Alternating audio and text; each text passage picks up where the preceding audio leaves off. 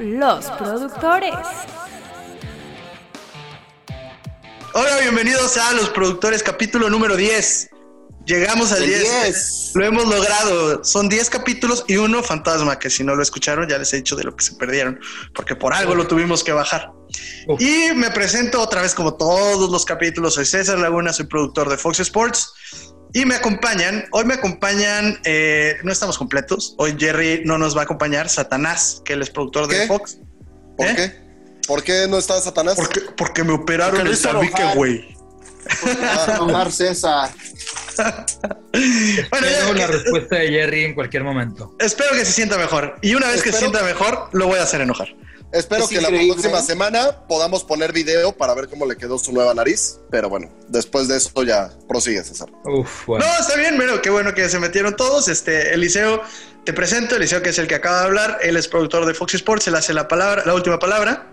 Eh, está Manolo. Manolo me acompaña. También él es productor de Fox Sports y también hace la última palabra. Eliseo, además de la última palabra, hace Central Fox. Y por último me acompaña Ángel de ESPN, que es encargado de llevar muchas producciones en redes y vive. ¿Ya estás en Bristol o sigues en casa de tu suegra? producciones en redes sociales. No algunas, todas. No, está bien. ¿Ya Contesta estás, que dónde ¿ya estás en tu casa o en casa de tu suegra sigues todavía? No, ya, ya estoy en Connecticut. Eh, y quería mencionarte que hoy, a falta de Jerry, hoy yo voy a adoptar el papel de, de- de Gerardo. Voy a ser la voz de la razón. ¿Cuál es? Voy a ser el el güey pausado, el que va a escuchar y va a decir comentarios puntuales, siempre con mucha coherencia. Así que esperen este, este nuevo ángel por el día. A ver cuánto te dura, un minuto. Sí, tu, tu personalidad, tu personalidad no, no, es no- increíble no- que en el capítulo 10, que por el número es importante, solo hayas podido borrar Ángel en uno, César. No, no, y Solo lo hayas borrado en un No eres la única persona que me lo dice. No eres la única persona que me lo dice. Que odian a Ángel. Yo creo que No. si tuviéramos que entregar en el capítulo 10 los premios, claramente el más odiado sería Ángel. Pero déjenme entrar a los, a los, a los temas que vamos a estar tocando el día de hoy, porque ya nos alargamos a la entrada y eso que nada más somos cuatro, güey. Entonces, bueno, hoy la anécdota me va a tocar a mí. Tiene que ver con un personaje que hemos hablado mucho en, en capítulos anteriores. Nada más les adelanto que tiene que ver con Juan Ignacio Juani, la persona que trabajó con nosotros en ESPN, el cual ¿Quién? admiramos muchos de nosotros, Juan Ignacio. Admiramos Mucho, mucho. de mucho, y le mando un saludo porque nos escribió. Nos escribió. Creo que tú no tanto, Ángel, pero bueno, ah, es, es otra historia. No, no, no. Mi anécdota es una cosa entre él y yo muy divertida para mí. También eh, vamos a hablar ahora sí en la primera vez que vamos a tocar el tema de otros podcasts. Vamos a recomendarles que cuando terminen de escuchar este, vayan a escuchar otros podcasts, a ver si es que eh, nosotros también escuchamos podcasts, cuáles escuchamos y cuáles les podemos recomendar. Y eh, el tercer tema sería si este lo propuso Manolo, me parece que es bastante bueno. Si los clubes, cualquier tipo de club, Real Madrid, hasta Pumas, hasta el Santos, lo que quieran, están matando el fútbol de naciones. Vamos a tocar qué tanto está afectando las decisiones que toman los clubes y los intereses de los clubes a los intereses del fútbol de naciones y las confederaciones. Y vamos a empezar con un tema que si a ustedes les interesa trabajar en televisión, me parece que es muy interesante, me parece que les puede ayudar mucho. Los otros, los productores que alguna vez hemos tenido la oportunidad de contratar a alguien, les vamos a dar las tres características que nosotros pensamos que debe de tener el soldado perfecto, el trabajador perfecto para producción. Aquí, ¿qué son tres? Seguramente son muchas, pero tres características que nosotros buscamos como productores cuando contratamos a una persona que tiene hambre y ganas de empezar su carrera en producción. Y voy a empezar con Eliseo. Eliseo, me gustaría que me digas qué buscas tú cuando llega alguien, o, o que te digan, ¿eh? Ahí en la, amigos, conocidos. Oye, güey, porque nunca falta. Oye, güey, tengo a un amigo que sería buenísimo Que le para encantan los deportes, es la primera. los deportes. Exacto. Sabe un chingo, güey. Sabe un al liceo chingo. que fume, que fume. Que fume qué. ¿Qué cosa? Cigarros, cigarros. Ah, cigarros. Ah, ok. Que León cree que todos son de su condición. Y tú, Ah, bueno, que- seguramente, que preguntó, ¿no? seguramente le respondes que sí, pero una vez que llega a la entrevista, ¿qué son las tres cosas que, que buscas? Me ha tocado hacer demasiadas entrevistas desde ESPN y Fox para gente, sobre todo para asistentes de producción, redactores y demás. Y mira, para mí lo primordial, antes que cualquier cosa, es que sea un enfermo de los deportes. Que ¿A sea qué te muy refieres clavado. con enfermo? O sea, creo que se entiende, pero, pero sea- puede ser muy... que sea alguien muy clavado en los deportes, que le gusten mucho porque es una carrera difícil. Y si no te gusta esto, no, o sea, si no eres un freak de los deportes, pues no puedes dar el plus y, y no tienes no tienes mucho futuro en esto, ya que tienes que comer, desayunar, cenar deportes. Claro, pero la, la, la, característica principal es eso. O sea, ahorita voy a jugar como de abogado del diablo, perdón. Yo voy a ser el tío molesto que te trae a su sobrino o a tu primo, en este caso, que sabe un chingo de deportes. Entonces yo te digo, güey, contrátalo. Es un enfermo en deportes. Eso sí ya lo tiene. ¿Qué más necesita este güey? Exactamente. Segunda cosa. Una cosa muy importante es que tenga hambre de crecer, tienes que pues, comer mucha tierra, como se dice, por no decirlo peor, en esta carrera, que es pues, aguantar que te den órdenes, aguantar regaños, aguantar la presión, eso es muy importante. Malos Entonces, tratos. Sí, de todo, de todo. Y pues, a eso me refiero con el hambre. Si no tienes el hambre de trabajar y de crecer en este negocio, pues a los tres meses vas a decir, no, desperdiciaron mi talento y me voy, como ha pasado con muchas cosas. Y la tercera característica, que yo creo que es quizá la más difícil, es el sentido común. Parecería lo más fácil, lo más fácil en, en el mundo del trabajo, Pero no. pero, pero no. La gente, hay mucha gente que escasea de sentido común en- y en eso pues conlleva el tomar decisiones, que tú aprendas a tomar decisiones, que no cometas los mismos errores, que si algo es muy obvio o algo es muy importante, no lo dejes pasar. Y más allá de, muchas veces me preguntan, oye, pero yo no estudié periodismo, yo no estudié comunicación y todo. A mí eso, la verdad, yo pensaba que era fundamental y con los No. años me he dado cuenta No. que no. No. No, hay mucha gente que no necesariamente es comunicóloga, ¿no, güey? Trabajamos con muchos que, Sí, que no. Cada vez más, creo yo, ¿eh? Hay muy pocas Sí. carreras, según yo, hay muy pocas carreras que te pueden dar, que, que- que son mejores, que empieces a trabajar desde joven para adquirir experiencia más allá de lo que puedas estudiar. Esto no lo puedes hacer cuando se habla de medicina o cuando se habla de derecho. No puedes empezar a operar sin antes haber estudiado. Esta madre creo que es tan práctica, tan manos a la obra, que sí. O sea, es importante, No, y- es más y- y importante hay- la experiencia al principio. Y hay mucha gente que ha llegado con promedio de 9.9 de la mejor universidad, todo, y el primer día que tienen un poquito de presión, se derrumban. Y ese tipo O de algunos gente con carrera no trunca. funciona. Sí, y, y- y pueden ser más hábiles. Aquí, aquí hay, aquí hay algún caso. Perdón. No sabemos de qué estás hablando. Si lo, si lo dices por César, César estudió en 18 universidades, en 18 Oye, diferentes. Entonces, acabó. algo debes Cierto, de saber. ¿Cierto? Saludos a la Universidad de Pachuca, saludos a la Ibero, saludos a la sí, sí, sí. De tantas te corrieron. Oye, Liceo, bueno, pero yo siendo tu tío y aquí teniendo a tu primo, mi, mi hijo, No, con lo que acabas de decir, pues contrátalo, hijo. Eh, eh, mira, de deporte sabe, se aguanta regaños y según yo tiene mucho sentido común. ¿Estás seguro que es la haría? Pues tenía- tendría que estar a prueba, como todos empezamos a prueba. Nuestro primer trabajo, tú ¿Cuánto recuerdas, vas a ganar? ¿Cuánto va a ganar mi, cuánto va a ganar mi hijo? No, bueno, Uy. los sueldos para iniciar son muy cortos, pero pues es parte de No, muy cortos, ¿cuánto? Dime cuánto va a O sea, ganar él. Bueno, yo me acuerdo cuando entré, mi primer trabajo en medios.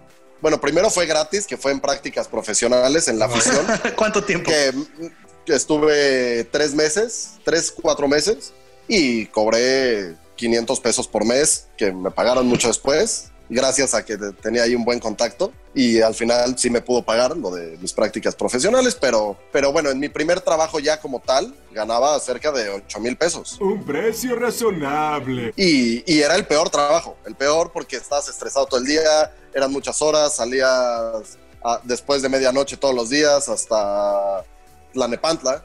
Entonces era un trabajo complicado, pero pues, también eso te forja carácter y te hace que, que valores si esto te va a gustar o no. Ahí sí ya no me gustó para tu, para, para mi hijo, no me gustó que gane 8 Muchas gracias, así que muchas gracias, mejor lo meto de cualquier otra cosa. Licenciadillo. De, de- de licenciado. Manolo, ¿cuáles son las tres? ¿Te ha tocado entrevistar? Eso sí, la verdad, sinceramente no sé. No, no te estoy molestando, Sí, pero ¿te ha tocado sí. entrevistar para contratar?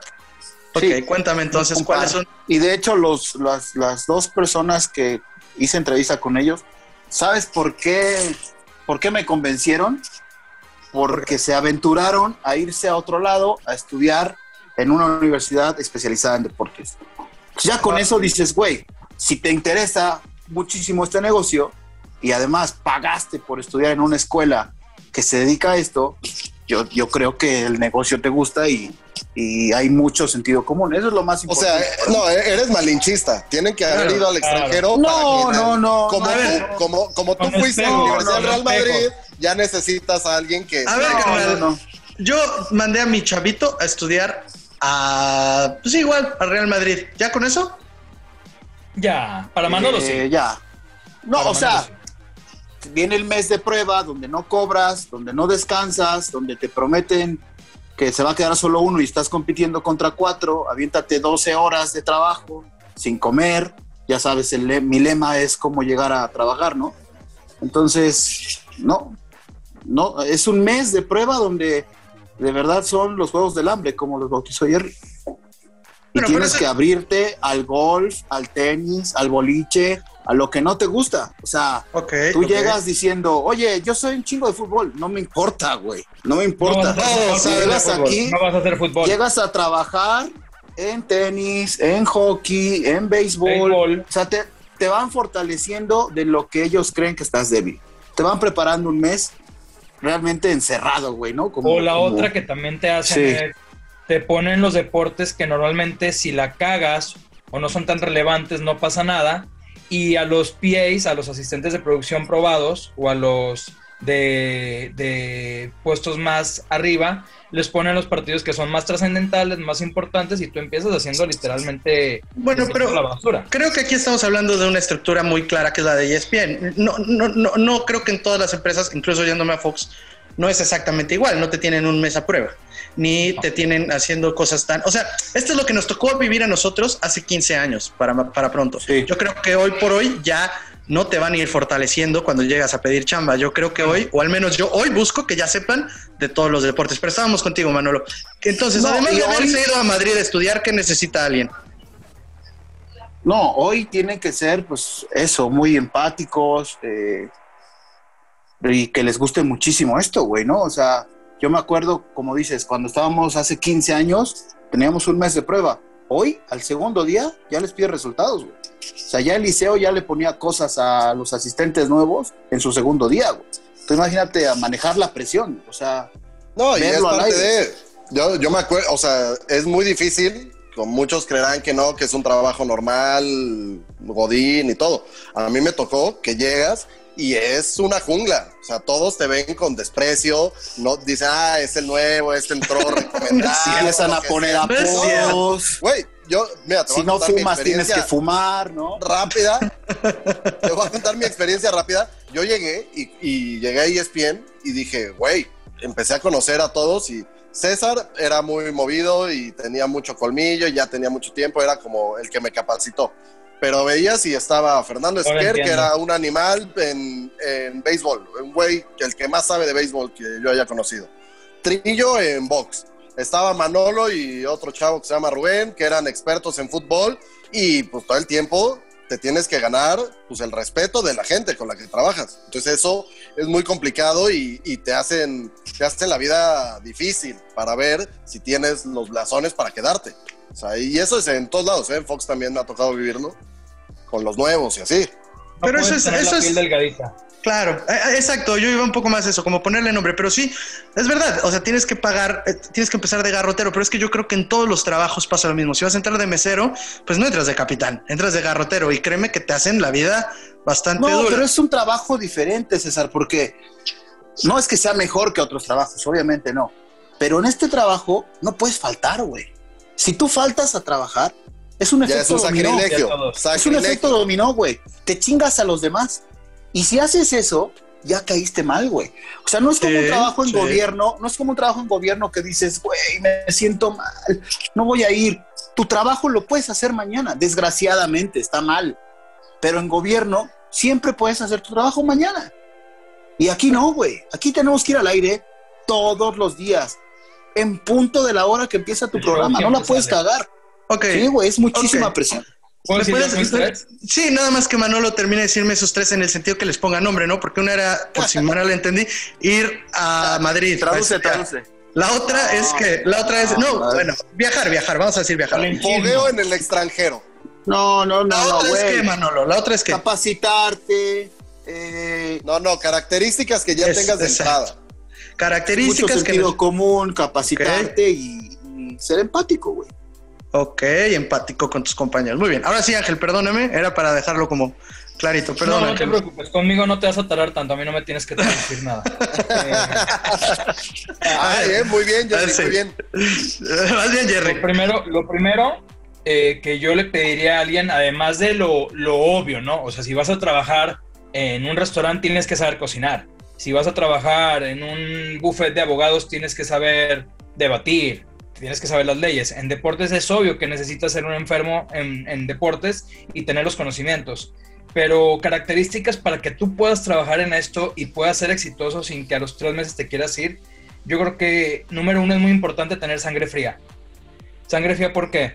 Porque conforme vayas agarrando experiencia, te van a empezar a tocar cosas con mayor responsabilidad y que van a ir tal vez eh, con un poco más de presión. ¿A qué me refiero con presión? Supongamos el Super Bowl. Te toca hacer el Super Bowl un día, hacer los highlights, hacer el resumen y el partido acaba a las 9 de la noche y Sports Center va a las 9.05 y el partido tiene que estar completo los cuatro cuartos con todas las notas y todo lo que se necesita. Entonces ahí no te puedes poner nervioso de que no lo voy a tener, te lo entrego en una hora. No es como un trabajo normal, como decía Manolo. Muchas veces tú a tu jefe le puedes decir, oye, no te acabé el reporte hoy, te lo acabo mañana. En deportes no existe eso. No, no le vas a decir a tu jefe, güey, no te acabé el highlight, te lo entrego en 20 minutos. No, padre, yo quiero abrir con el Super Bowl y vamos. a- Tenemos aire. Claro. Es, es- Exacto, es lo bueno y lo malo, ¿no? De Creo que que tienes todos que los tener días sangre fría y el temple para, para sacar las cosas cuando te las pidan y cómo te las pidan. Y creo que con lo de sangre fría va un poco lo que comentaban Eliseo y Manolo. No puedes tener la piel delgadita porque muchas veces por la misma presión del trabajo eh, vas a recibir mucha, mucha tierra o muchos malos comentarios y tú tienes que, tienes que tomarlos como son. Sí, de acuerdo.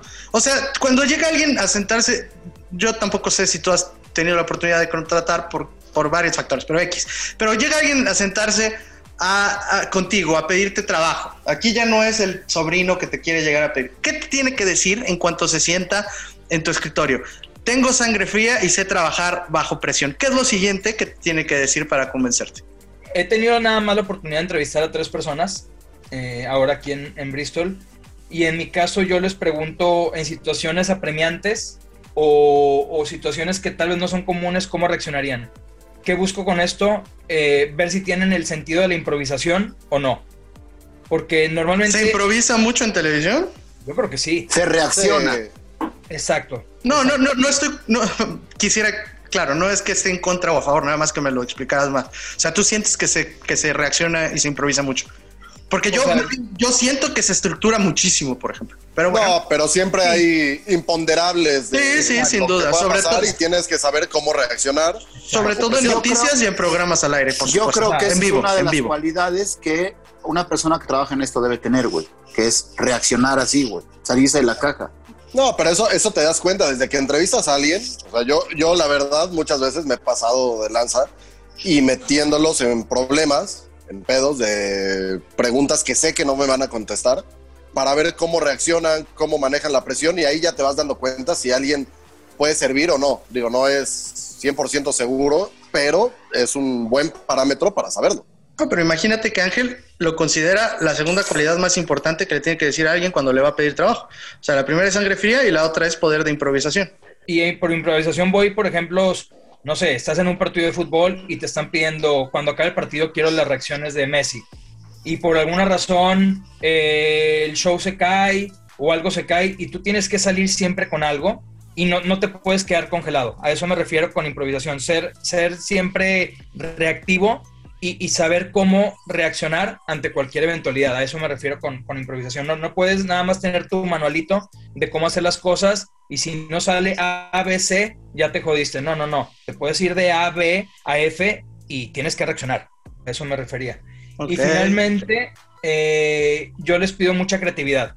Eh, en especial, por ejemplo, lo mío en redes sociales conlleva mucha creatividad, pero también creo que en televisión hemos caído en ese vicio de hacer las cosas iguales prácticamente todos. Los highlights son muy similares, se busca cubrir. el- Yo sé que también el hilo negro ya, ya, ya está descubierto, ¿no?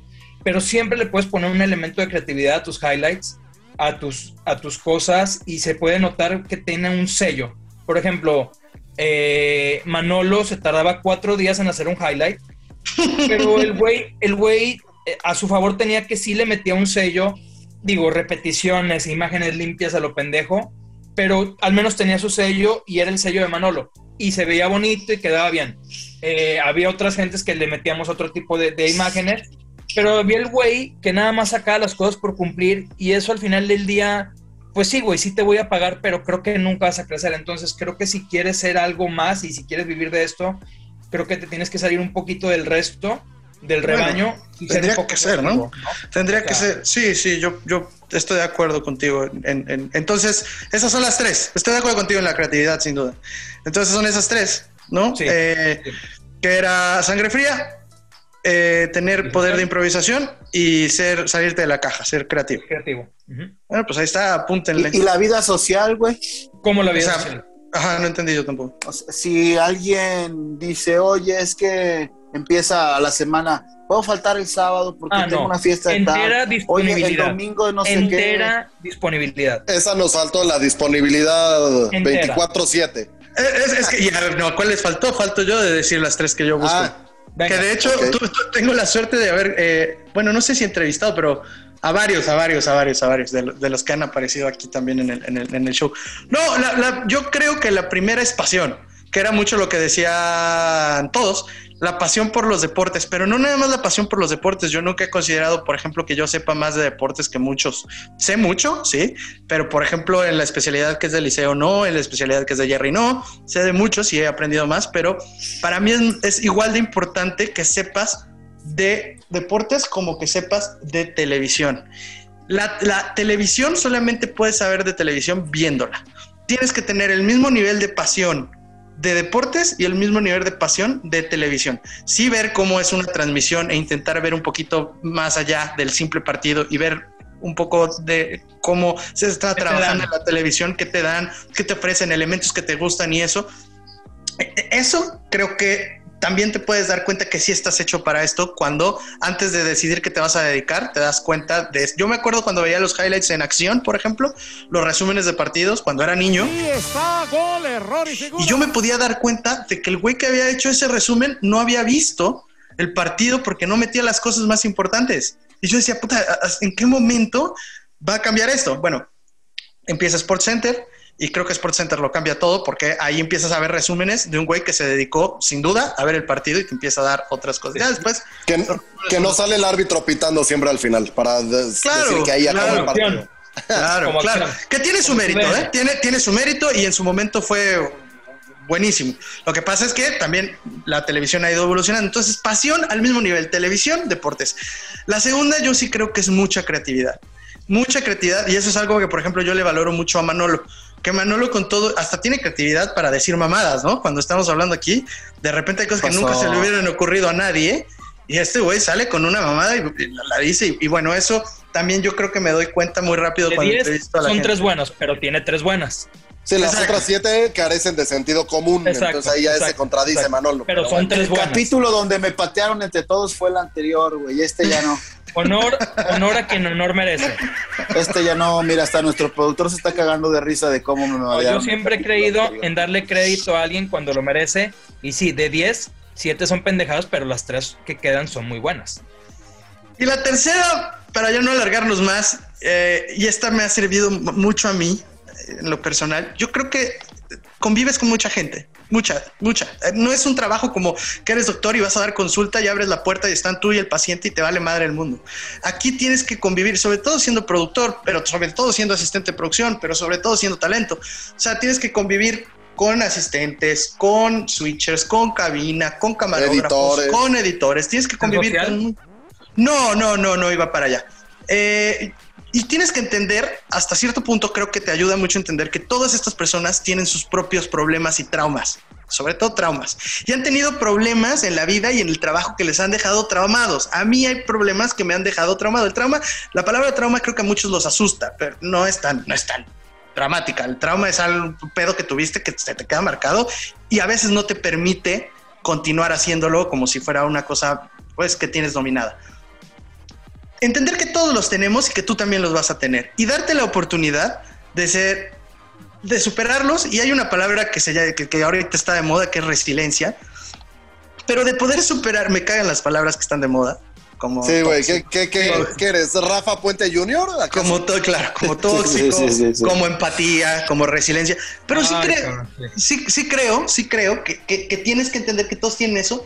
Y este, así como tú decías, Manolo, es un trabajo que, así como te pide muchas cosas, cuando te vas a tu casa, cuando, cierra- cuando ya terminaste, es muy difícil que te lleves tarea. Es muy difícil que te lleves trabajo, al eh, trabajo a tu casa. Y debes de poder entender que lo dejas ahí y que tu trauma ahí al otro día tienes la oportunidad de volverlo a hacer de cero y una oportunidad de que todo va a estar bien y que tu error no se va a morir nadie porque hacemos televisión. Si puedes entender eso con la responsabilidad y, y para disfrutarlo, yo creo que para mí serían esas tres. Y bueno, ¿alguien tiene un comentario más de este tema para que lo- la gente que le interese entrar a producción pueda aprender un poco de ustedes?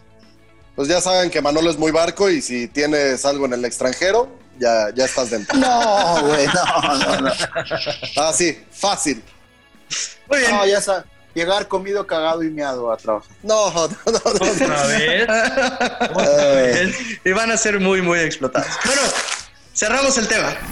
Es, es hablar con los clubes, es eh, entregarles un calendario. No son ridículos, ¿qué van? Van a pasar a Europa. Como vienen aquí a los moleros de shopping, doctor, por favor. Entramos de lleno a un tema que tengo un poco de miedo que no sea tan polémico como lo esperamos, porque creo que podemos estar de acuerdo muchos. Yo nada más les voy a decir el nombre y Eliseo, que fue el que lo propuso, pues va a desarrollarlo. Y el nombre es, más que nombre, es una pregunta. Entramos a un segmento que se llama ¿Qué prefieres?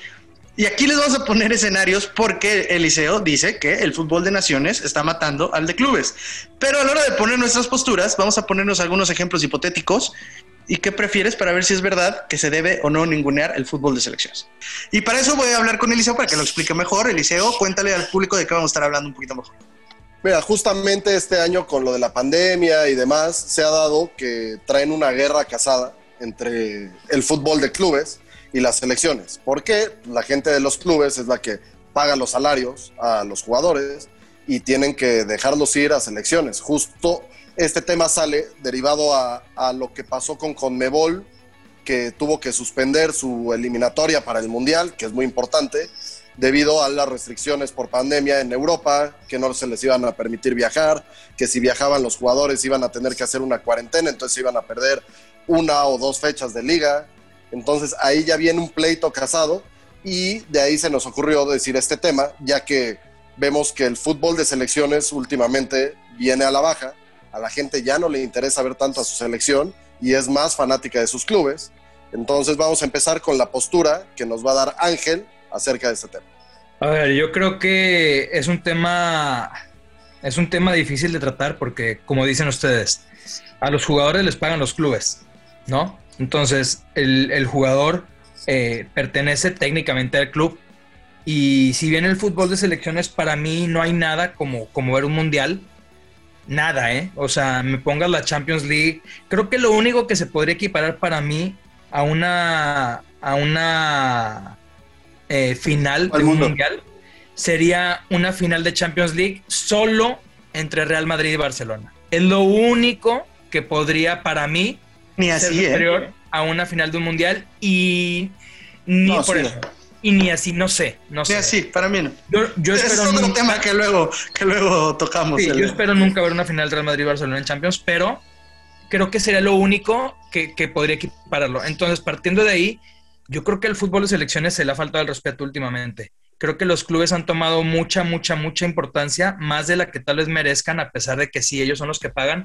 Pero creo que el fútbol de selección es la base, es la base de este deporte. No hay nada como, como representar a tu país y no hay nada No, como pero, ver, pe- ver un pero mundial. ahí ya empieza el tema de que ponen tantos partidos pues, horribles de selecciones. Yo, yo Pero antes eso- me ilusionaba de ver a es mi liga, igual en liga, ahora- igual ahora en clubes. Eso- No, pero se inventan ahora la Nations League. eso- Pero eso ¿a no es, le no es culpa del aficionado ni del jugador, güey.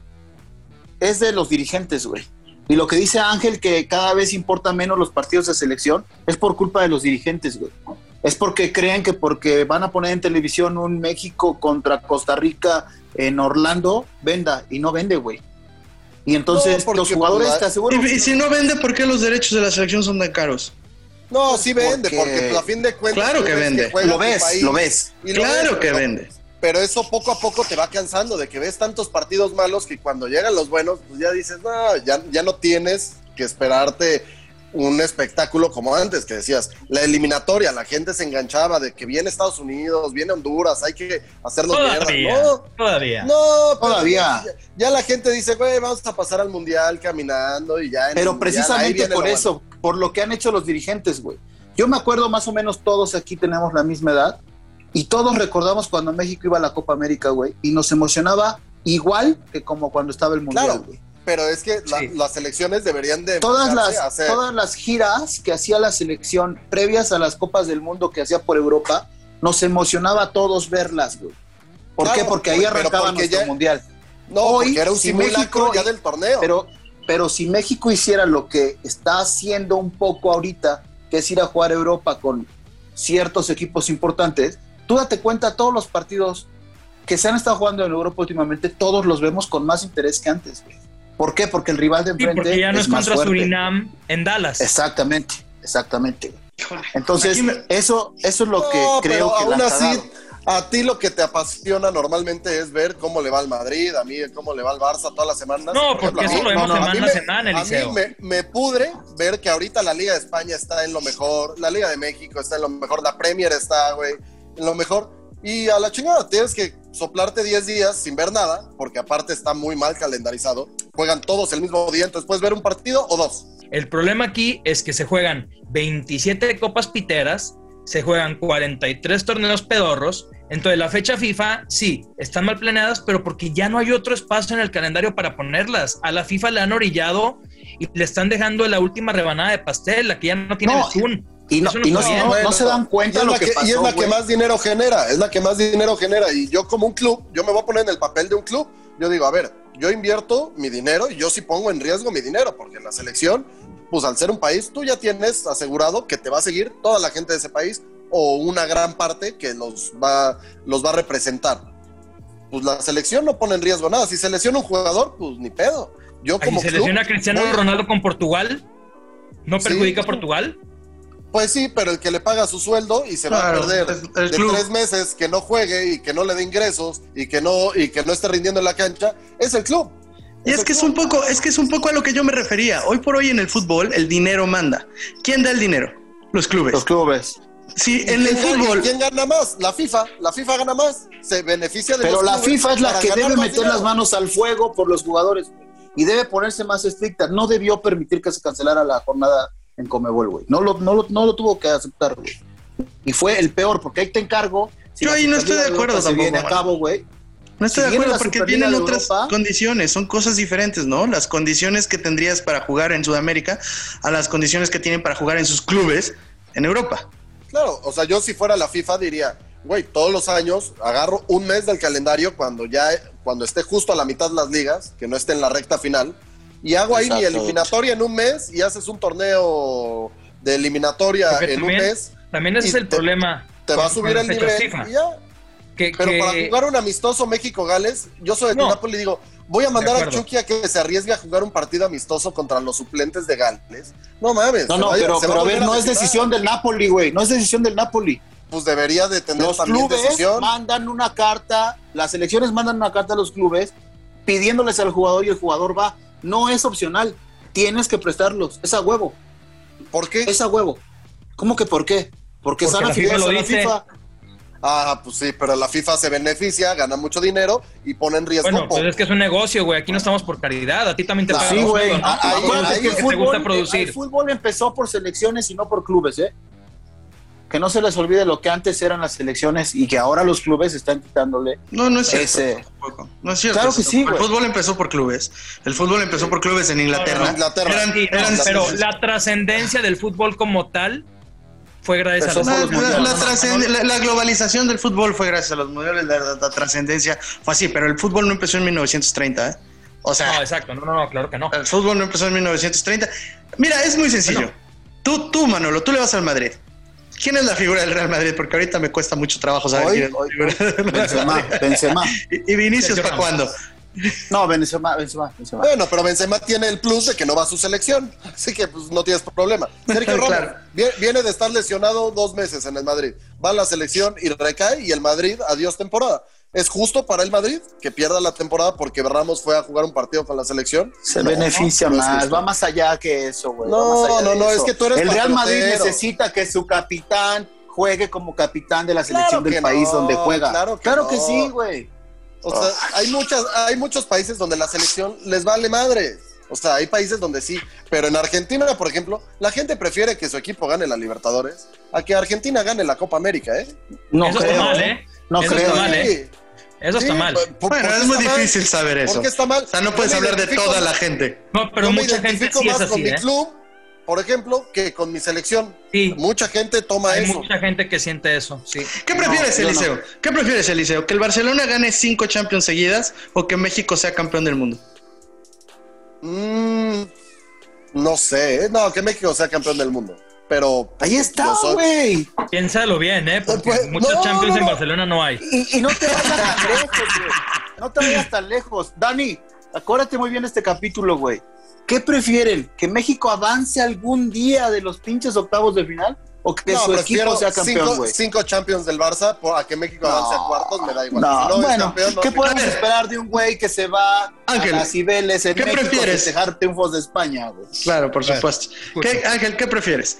¿Que el Madrid, que ya ganó 13, el Madrid gane cinco Champions seguidas o que México juegue una final, aunque la pierda, una final de Copa del Mundo? Uy, una final de un mundial. Ujú. Sí, no mames. Uy, da bueno, la vida, mira. Ángel. Mira, creo, creo que aquí es un mal ejemplo porque he visto tantas veces ganar al Madrid que, que no pasaría nada si no lo vean, ¿no? Santos, Pero, Santos. pero México en una final de un mundial. Ah, güey. para ti es más fácil. favor. Para ti es más fácil, Ángel. Para ti es más fácil. campeón Del- de, la campeón de- Copa, de la, de la Copa del Mundial de Clubes. mundial de clubes. Santos campeón mundial de clubes o México semifinales de un mundial. Semifinales de un mundial. Uf. Ah. Eh, Ah, Ángel, güey, acuérdate, acuérdate de la marea verde, lo que te cuesta Ay. llegar, aquel, aquel pinche truco que hiciste en Alemania para ir al mundial, güey. están haciendo dudar, Manolo. pena, Soy débil. Imagínate que Soy a Santos débil. lo ubiquen fuera de Torreón. Eso es importante para ti. Güey, neta, y te fuiste, la, te fuiste lejos, César. Pasar los cuartos de final, güey. No, ya me queda claro a ti. Cinco Champions del Madrid o cinco campeonatos No, de la me América valen madre, comparado güey. Ver a, ver a México llegando a cuartos de final, güey. Sería la no, mamada. no, la no, mamada, no, güey. no disparemos tan bajo. No, no, no. Mínimo semifinales, por favor. No. Yo, yo, yo voy un poquito más con Ángel, ¿eh? Por ejemplo, que Pumas campeón del Mundial de Clubes, solamente me la mata México campeón del mundo, ¿eh? O sea, para mí. Mí. Una final, finalista. Una finalista. final, órale, finalista, finalista, aunque, aunque llore al final.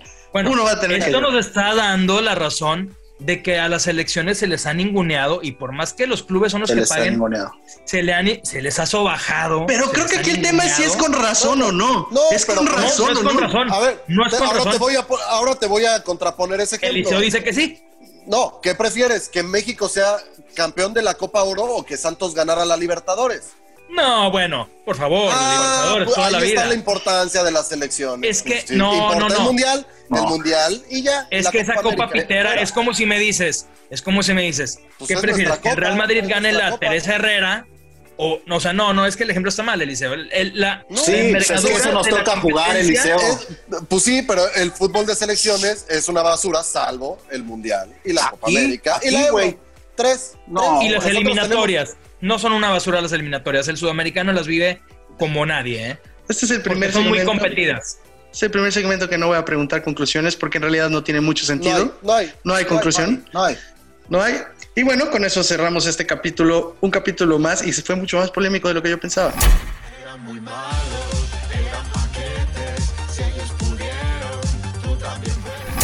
Y en este segmento vamos a estar recomendándoles, aunque parezca una locura, otros podcasts que me parecen muy buenos. La idea no tiene que ser necesariamente que sean podcasts de deportes, pero yo creo que sí se deben de dar la oportunidad. Desde que yo me metí al mundo de los podcasts he descubierto cosas que valen muchísimo la pena. Y qué lástima que no está Jerry, ahí sí, porque él les pudo haber recomendado alguno de música que estoy seguro, o de cultura que estoy seguro que hubiera ¿Todavía valido mucho escuchas el temata de baile? Sí. A veces escucho. No, podcast de Marta de Baile nunca la escuché. Me tocaba Marta de Baile cuando iba de camino de mi casa a Fox. Y por supuesto que Marta de Baile daba muy buenas. Deberías aprenderle bastante, ¿eh? Pero bueno, Ok.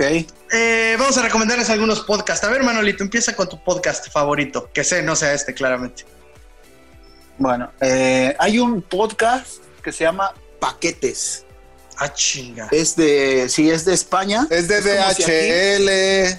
No, no, no, es como si aquí, güey, es que paquetes en España es como Unos si aquí si le paquetones. dijéramos troncos, güey. Bulto. ¿No? bulto. O sea, un jugador tronco. ¿Cómo le estás le a- explicando a un Yo español? sé que es un Le estás paquete. se llaman explicando. El indio güey. explicándole al español. Ah, dale, pues. El Eh, liceo. eres- un qué es paquete eres tú.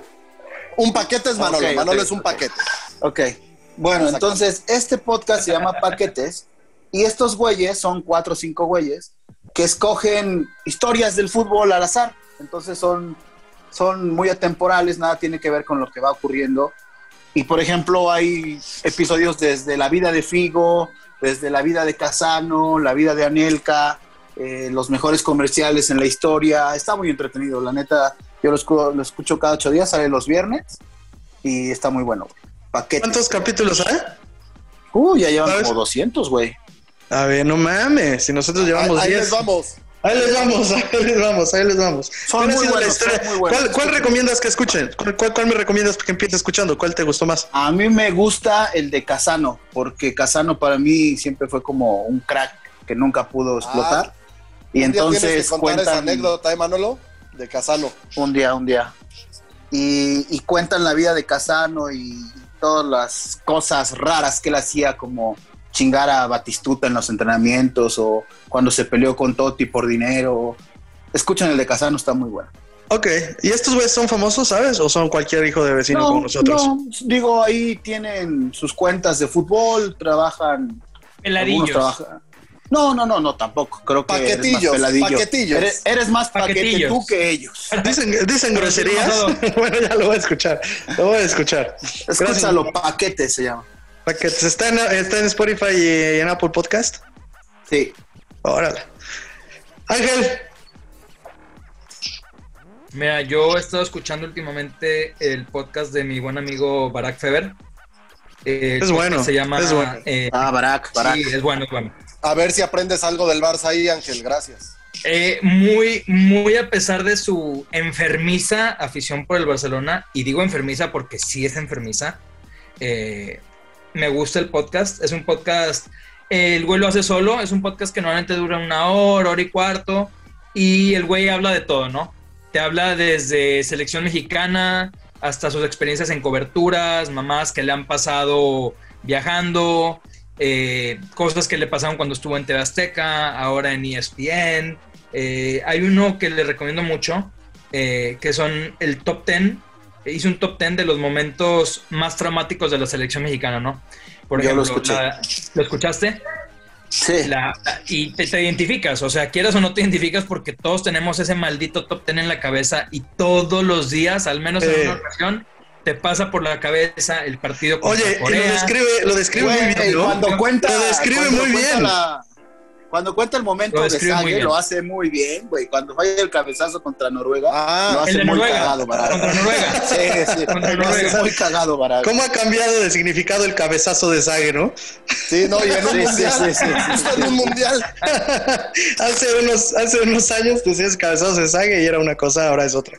No, lo hace muy bien. Yo le recomiendo, mira, del mismo de Barak, yo le recomiendo uno que hizo con Mauricio Pedrosa, que ellos hicieron, eh, eligieron a sus, a sus talentos favoritos. Está interesante cómo es la mirada de ellos, de, de, de, de quién les parece que lo hacen bien. Muy Evidentemente, bueno ese, el de Mao. evidentemente Mauricio Pedrosa diciendo que ninguno es mejor que él, ¿no? Pero es, es- es bueno, el de Barak, el de Barak, el de Barak es bueno. El de Un saludo, a- un saludo al orgullo potosino. Por cierto, eh, fan de los productores, ¿eh? el señor Pedrosa. Sí, sí, sí, sí. Siempre, siempre tiene una buena opinión para dar. Eh, ok, bueno, ese, solo ese. Sí, solo ese. Ah, bueno, ok. Pollo, No te A digo que iba a cambiar, güey. Que ¿Cómo iba a que- menos. Soy una persona pausada, soy una persona nueva. le duró hasta el segmento pasado, ¿eh? Pero bueno. Este, a mí, yo sí les recomiendo Sin Llorar, me parece buenísimo.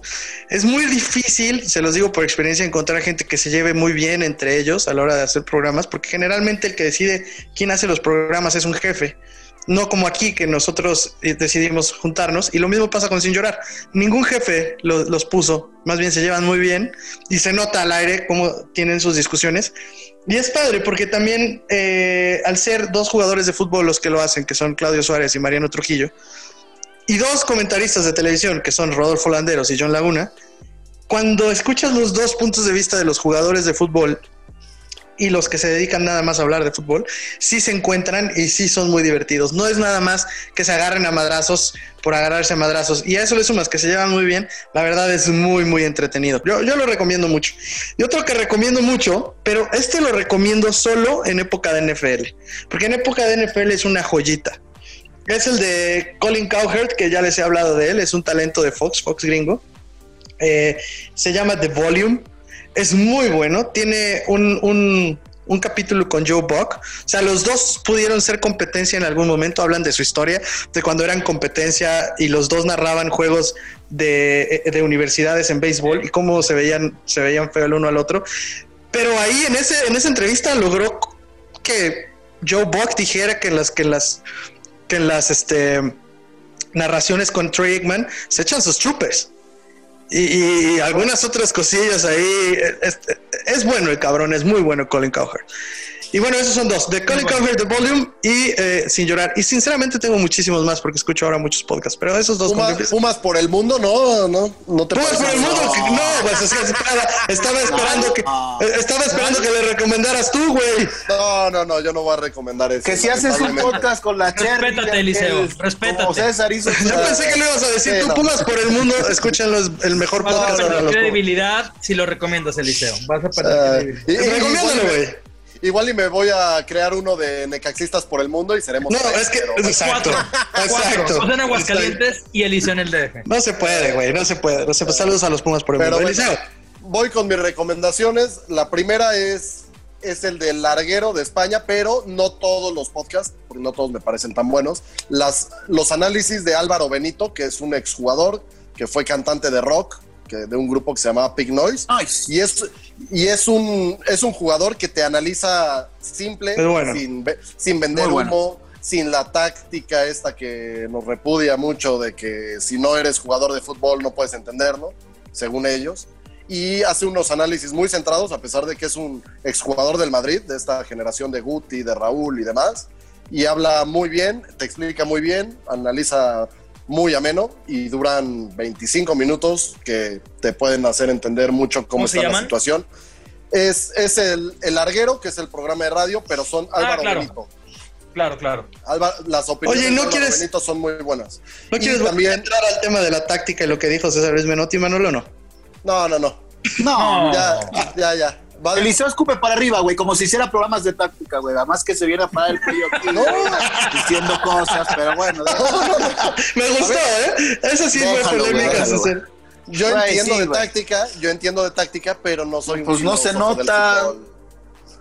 Y ha- hay otro que es muy específico, que es de mi amigo de Carlos Legaspi, que se llama Peleando, que entrevista a todos los peleadores de Ah, ¿ya UFC de chayos? Latinoamérica. No, es, ¿Hay es chayos en los bueno, digo, productores? so- solo No. si, te, si te gusta la- Ah, tan pronto. Ya hay 10 programas y chayos, güey. Si, si te gustan las artes marciales mixtas, la neta consigue a todos los peleadores, todos los peleadores latinoamericanos, les hacen entrevistas de su vida y demás, y está bastante bueno. Y hay uno fuera del fútbol que me gusta, que se llama La Corneta, y no lo voy a dejar de... Es el mejor. Mis dioses. Son mis dioses. Mis dioses. y el estaca, porque a mí Mis dioses. se podía fuera del fútbol, La Corneta es una joya. Mis dioses, mis dioses. Hay gente, hay- ¿cómo son los chavos ahora, ahora que escuchan los chavos? Eh? Me sentí viejo. La Pero ¿qué- chaviza, qué- qué- vas a- ¿Cómo es la chaviza que escucha esas mamadas como la, la, la, la cotorriza o esas pendejadas? Lo intenté, güey. Lo intenté, no lo logré. Teniendo la corneta, no hay manera de que Güey. escuches otra cosa, güey. Sí, y, son- y ya, y se consideran ya unos señores adultos, pero son unos tarados como nosotros. Genios, Y son nos- genios. Y, nos, y me causa mucha gracia, pero yo con, con ese me despido. No, grande. Sí. Elegiste el mejor. Elegiste el mejor. Elegiste el mejor. Bueno, vámonos entonces a lo que sigue. ¿Cómo estás, Duilio? Buenos días. No. La luz va directo Oh. A la cabeza de Floyd Mayweather. No. Y el tema del que vamos a estar hablando, como ya saben, es el del final y es la anécdota. Y se los vendí desde el principio. Uf. ¿Tu odio a los argentinos? Yo no odio a los argentinos. Ah, ah, De hecho, es con Juan Ignacio, que ya les platiqué quién es al principio. Pero la verdad es que para darles un poquito más de contexto, Juan Ignacio Ceballos, que hoy eh, es, fíjate, no sé qué hace exactamente en tu DN, pero sé que trabaja en tu DN. Eh, Director de programas de estudio, algo así. te preguntaría cómo es que sabes, pero prefiero mejor no preguntarte. No, no, pero No, no, le- no toques ese tema. No, porque no, no, no sale muy librado, güey. Déjalo así. Entonces, sí, sí, sí, todos, ¿eh? Todos salen un poco embarrados. Pero bueno, saludos a Gabo Y también. nadie por salva. Caso es que esta persona, la verdad es que nos enseñó a todos, y, y muchos lo admiramos, muchos no, Ángel, pero... verdad- No, no, no, no, no, no puede levantar falsos en mi persona, por favor. no, no, no, no, no, si es un falso, está, es falso. Me dio la intención, me dio... No sé, No, no soy, no, no soy seguidor del culto como Manolo, pero, pero es una persona que, que respeto profesionalmente. Está bien. Bueno, yo, yo sí lo admiro, lo admiro mucho. Yo recuerdo que cuando trabajaba con él le hablaba mucho a mi papá de él y tal, pero bueno, la anécdota tiene que ver con él y es una persona que para sus regaños era bastante peculiar. Y recuerdo que cuando llegué a trabajar a ESP a ESPN, y así empieza la anécdota, todos hablaban de Juan Ignacio, todos hablaban de Juan y Juan y esto, Juan y el otro, y él también era el único jefe argentino que teníamos. Y de lo que más Como hablaban que de a Juan todos les sembraba miedo, ¿no? le sembraba mucho miedo. Yo llegué como un provinciano, se los he dicho, de, no de chanclas, pero pues provinciano. Y entonces a mí me llamaba mucho la atención que todos se reían mucho de que Juani tenía modos muy extraños y como argentino tenía algún grito un tanto agudo que era, "Ah", no sé, no, ni siquiera... "Ah, ah, ah". Te- tenía un grito un tanto agudo. Entonces, imagínense que cuando llegas eres nuevo y escuchas a todos en la red, a Todos. 19, 19 Cagados. squinkles de pues, 23 años, 22 años, 21 años, 20 años, imitar a un güey, a ti te urge que te regañe. Nada más para escucharle, "Nah", ¿no?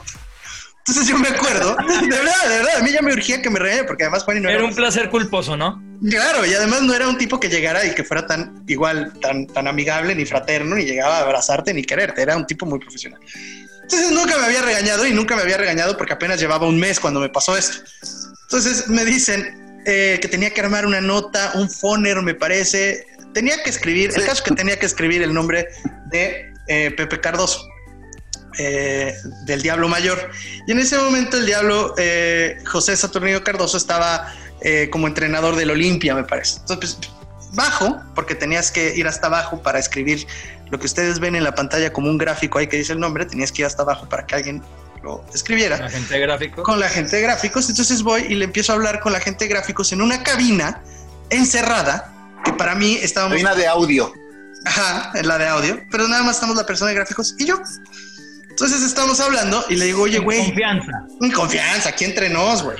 Y le digo, oye, güey. que es muy. También platica que es una cabina oscura cuando no se está usando. Ah, claro, lo que pasa es que la cabina de O sea, audio luces, generalmente tiene un vidrio que puedes ver o hacer contacto, al menos visual, con el productor. Pero cuando la cabina, que pues es la donde ven muchas lucecitas y muchas pantallas, está apagada, pues no se ve nada, nada más ves un vidrio y no se ve nada. Entonces, Digamos que te sientes en confianza estando Sí, dentro sí, sí, sí, sí, sí. Digamos que sí, sí, sí. Te pude haber hablado de muchas cosas. Sí. Entonces, de repente, llego y le digo, oye, güey, me mandaron a hacer una nota de José Saturnino Cardoso, pero no sé bien cómo ponerle, güey. ¿Cómo que no sabes cómo ponerle? Me dice el güey de audio. Digo, sí, porque pues es que va a hablar del Toluca y yo creo que pudiera ponerle exjugador del Toluca, pero no es su título actual. Su título actual es director técnico del Olimpia. No sé, me hace mucho más sentido a mí que si está hablando del Toluca, ponerle exjugador del Toluca. De repente a lo lejos, así a lo lejos, a lo lejos, oigo. ¡Ah! Yo madres, güey. Un regaño a alguien. Un regaño a alguien, ya están cagando a alguien, güey. Le digo, oye, cabrón, me llama mucho la atención. Nadie le ha dicho a este pendejo que grita horrible, güey. Nadie. Y el güey nada más como que me veía y seguía escribiendo. ¿no? Tac, tac, tac, tac. Digo, bueno, continuando. Sí, clac, clac, clac, clac. Y bueno, continuando con lo que te estaba diciendo. Pepe Cardoso, güey. José Saturnino, ¿cómo le pongo? Técnico del Olimpia. ¡No! Tu verga, de verdad, verga, qué necesidad. ¿Y tu compañero? Los gritos. No, pues el güey nada más me veía así. Sudando, güey. Qué desesperante los gritos de este cabrón. Húndete solo, húndete solo. Nadie, nadie ha tenido, nadie ha tenido los pantalones de decirle a este güey que pues es- eso no se hace, güey. Aquí en México no se grita así, te gritan cualquier cosa, pero nada, viste, nada.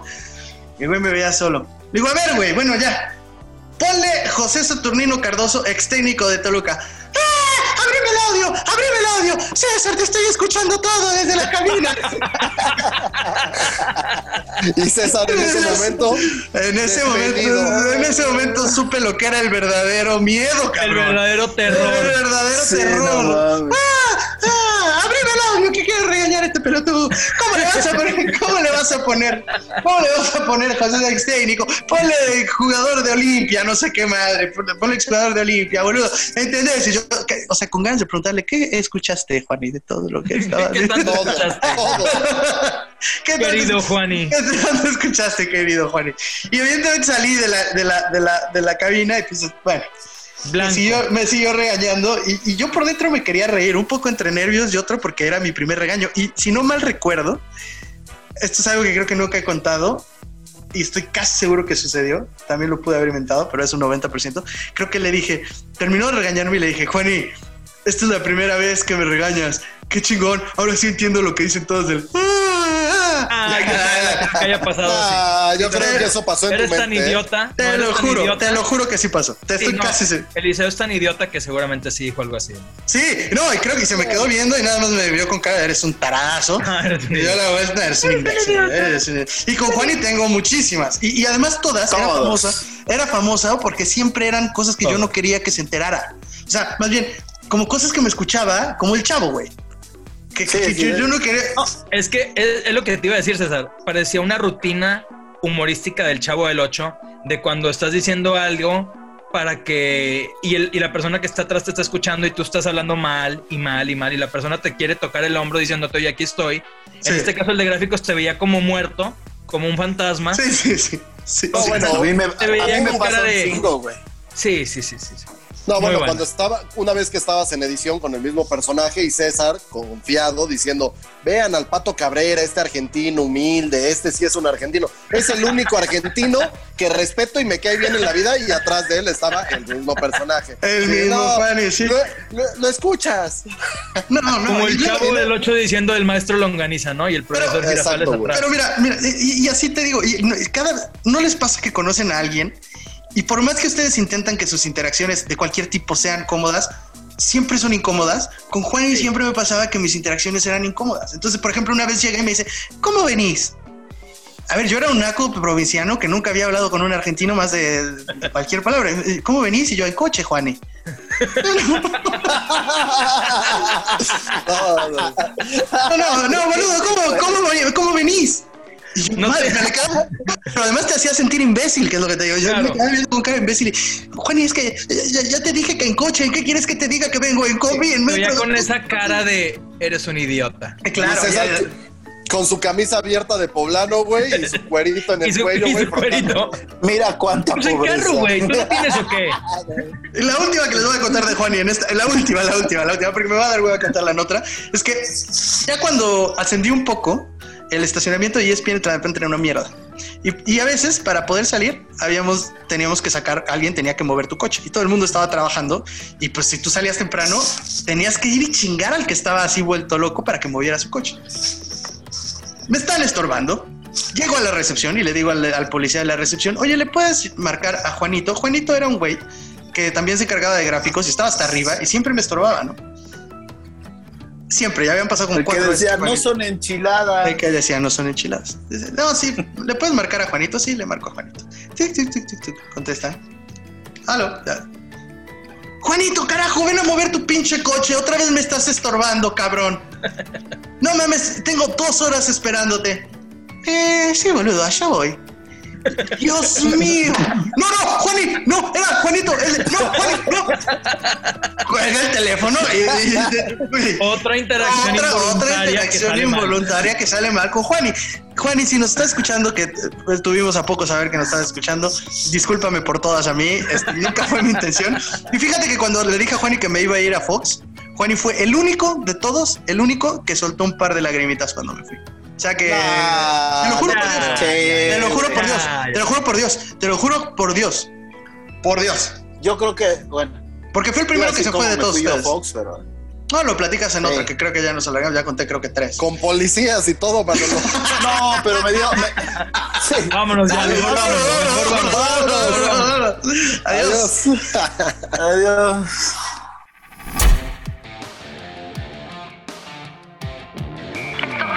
en Los Productores. Te esperamos en el siguiente episodio.